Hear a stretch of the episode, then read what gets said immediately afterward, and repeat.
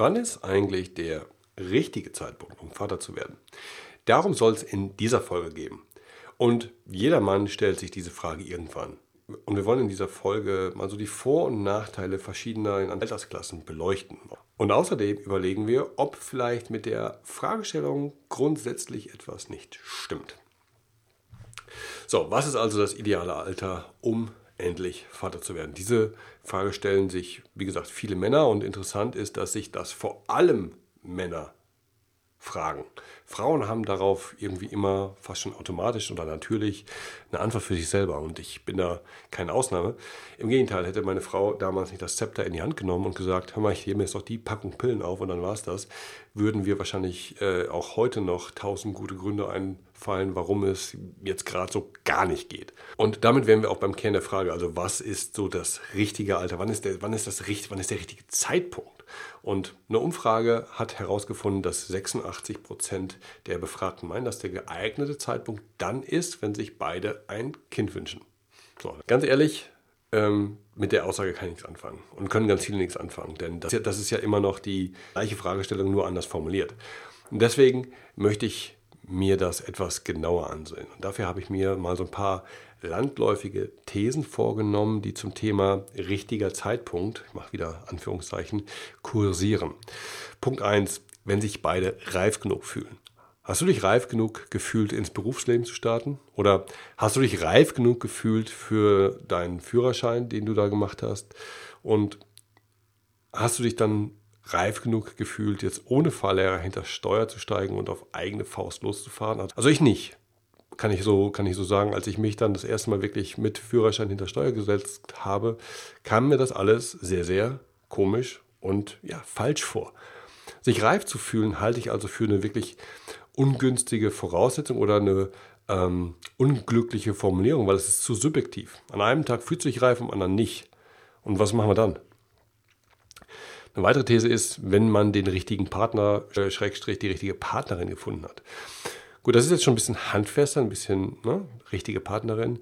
Ähm, und habe ich eine Partnerin, mit der ich mich wohlfühle, die ich liebe und bin ich eher bereit, mich mit ihr auf das Thema Kinder einzulassen. Aber anders noch, ohne eine solide Beziehung würde ich nicht an meinem Traum daran denken, Kinder in die Welt zu setzen. Wenn du auf ein garantiertes Kriterium wartest, mit dem du entscheiden kannst, ob du bereit bist, dann müssen wir wohl noch ein bisschen weiter suchen. Denn selbst wenn du die Partnerin fürs Leben gefunden hast, äh, ist das noch keine Garantie. Ein Kind verändert euer Leben und verändert eure Beziehung. Und was in der Zeit vor dem Kind funktioniert hat, kann mit dem Kind ganz anders aussehen. Also gucken wir uns den nächsten Punkt an. Einer der Partner hat eine berufliche, sichere Position. Okay. Wenn einer von euch beruflich fest im Sattel sitzt, dann ist das sicher eine gute und eine wichtige Komponente. Wenn ihr ein festes Einkommen habt, mit dem ihr gut über die Runden kommt, dann trifft sich die Entscheidung für ein Kind sicher leichter. Dabei geht es weniger um die Frage, ob ihr euch ein Kind leisten könnt, sondern wahrscheinlich vielmehr um die Frage, ob ihr es euch leisten wollt. Wenn das vorhandene Geld für eine Person mehr reichen soll, müsst ihr die eigenen Ansprüche eventuell verändern. Wenn ihr beide in Lohn und Brot steht und gutes Geld nach Hause bringt, ist die Entscheidung von dieser Seite einfacher zu treffen. Hier stellt sich dann vielleicht mehr die Frage, wer beruflich zurückstecken wird, der Mann oder die Frau.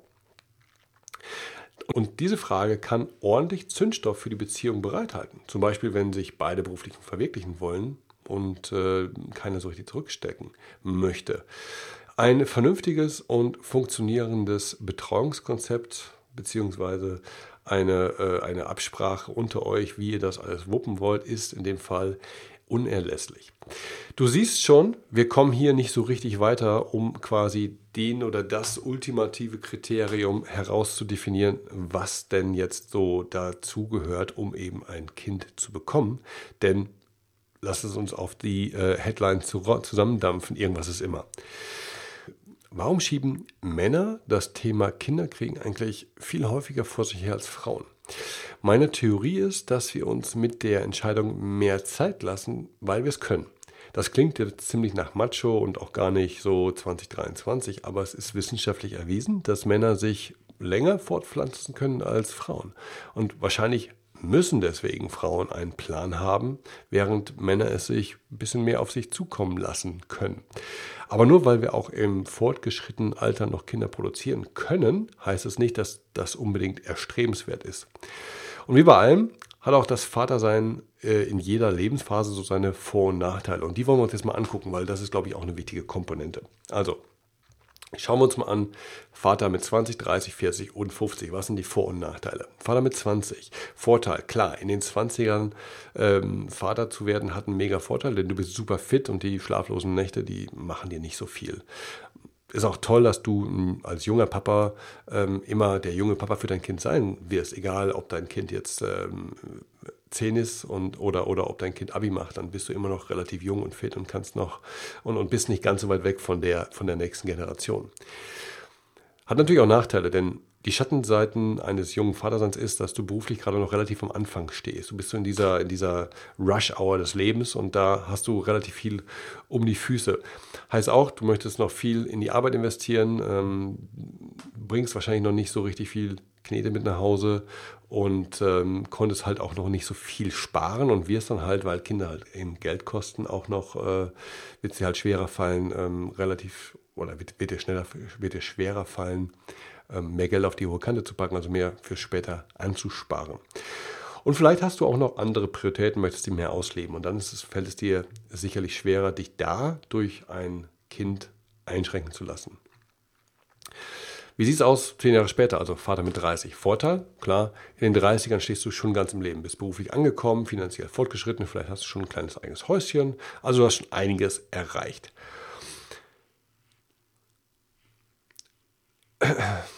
Du hast auch schon vieles erlebt, also bist, hast dir schon so ein bisschen die Hörner abgestuft und bist jetzt bereit für so die nächste Stufe, das nächste Level.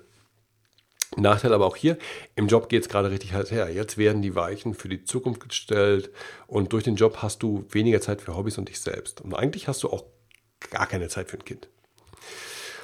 Zehn Jahre später fährt er mit 40. Vorteil auch hier, du bist, wenn du 40 bist, bist schon ziemlich weit gekommen. Dir geht es finanziell gut, du hast so deine Karriere-Steps schon gemacht, vieles erlebt, und hast auch hier äh, dir die Hörner abgestoßen und bist jetzt nicht mehr so, dass du sagst, ich muss das und das jetzt noch haben, ähm, um quasi mich erfüllt zu fühlen. Du hast die Zeit und die Erfahrung, ähm, deinem Kind ein wirklich guter Vater zu sein.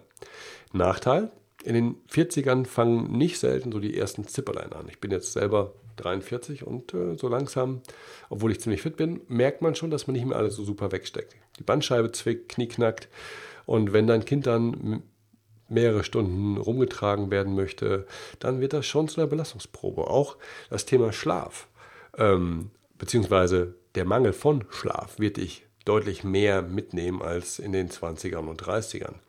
Und außerdem, dadurch, dass du schon viel reifer bist ähm, und, über, und, und vieles schon erlebt hast, viel Erfahrung hast, bist du auch tendenziell schneller verkopft. Das heißt, du, ständ, du denkst halt viel mehr darüber nach, was wohl passieren könnte, bist übervorsichtig, deutlich unentspannter, als das so ein Vater mit 20 oder 30 wäre.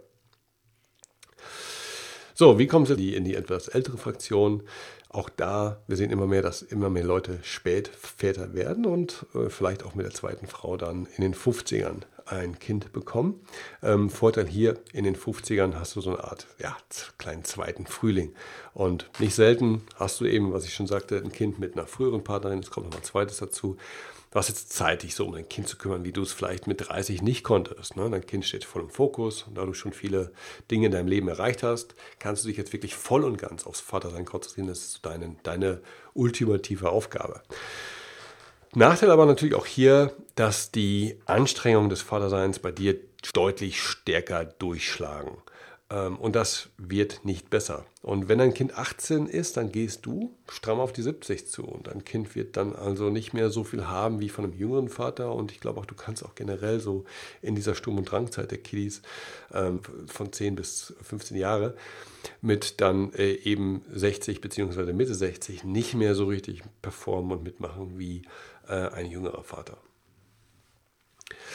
So, also Frage, Altersfrage haben wir auch geklärt. Ich habe mal noch mal eine interessante Umfrage herausgefunden, ähm, was so die Deutschen meinen, was so das richtige und das ideale Alter wäre, um Vater zu werden. Und ähm, da ist was ganz Interessantes rausgekommen, denn ähm, über die, weit über die Hälfte denken, dass es ähm, im, im, Alter von 20 bis 30 das so das ideale Alter, also die ideale Range ist. Nur noch 16% halten dann 30 bis 35 für geeignet und ähm, sogar nur 1% denkt, dass man mit über 40 noch, noch Kinder kriegen sollte, beziehungsweise dass das ein gutes Alter wäre. Das sind erstmal so Ergebnisse einer Umfrage, die muss man so nehmen, wie sie kommen. Die, das, das haben mal die Leute so gesagt. Was ich aber viel interessanter finde, ist, nämlich wie groß die Kluft zwischen dem, was die Leute sagen und zwischen dem, was die Leute tun, ist. Denn obwohl nur 17,2 Prozent der Befragten finden, dass es äh, ideal ist, ein Kind zu bekommen, wenn man schon über 30 ist, bekommen die allermeisten Deutschen Kinder erst mit 30. Denn im Durchschnitt sind Eltern in Deutschland 29,3 Jahre alt, wenn sie ihr erstes Kind bekommen. Beim zweiten sind wir dann schon ähm, weiter in den 30, so im Schnitt 31,7 und beim dritten 33 und beim vierten dann 34,2 Jahre alt. Also zwischen dem, was man so landläufig meint und zwischen dem, was man dann am Ende des Tages tut, ist eine Diskrepanz und da sieht man auch, dass das Alter nicht unbedingt ein Indikator oder eine Benchmark ist für die Entscheidung. Was bleibt uns dann? Also, ich denke, wir können das Fazit ziehen, dass es den Zeitpunkt nicht gibt. Ich habe neulich ein Zitat eines Unternehmers gelesen, der geschrieben hat, wenn du dir sicher bist, hast du zu lange gewartet. Und ich denke, das passt hier ganz gut, denn manche Dinge muss man einfach machen, auch wenn man sich noch nicht sicher fühlt, wenn man noch nicht weiß, alles klar, passt genau jetzt, ist perfekt und jetzt mache ich es. Und wenn wir uns jetzt als Väter etwas von Unternehmern abschauen wollen, dann vielleicht einfach machen. Die Herausforderungen nehmen, wie sie kommen und an ihnen wachsen. Du siehst schon, irgendwas ist nämlich immer. Und den Zeitpunkt gibt es nicht. Und wenn ihr beide, also deine Partnerin und du, ein gemeinsames Kind haben wollt, mach einfach. Der Rest ergibt sich schon. Und so richtig viel falsch machen kann man auch nicht.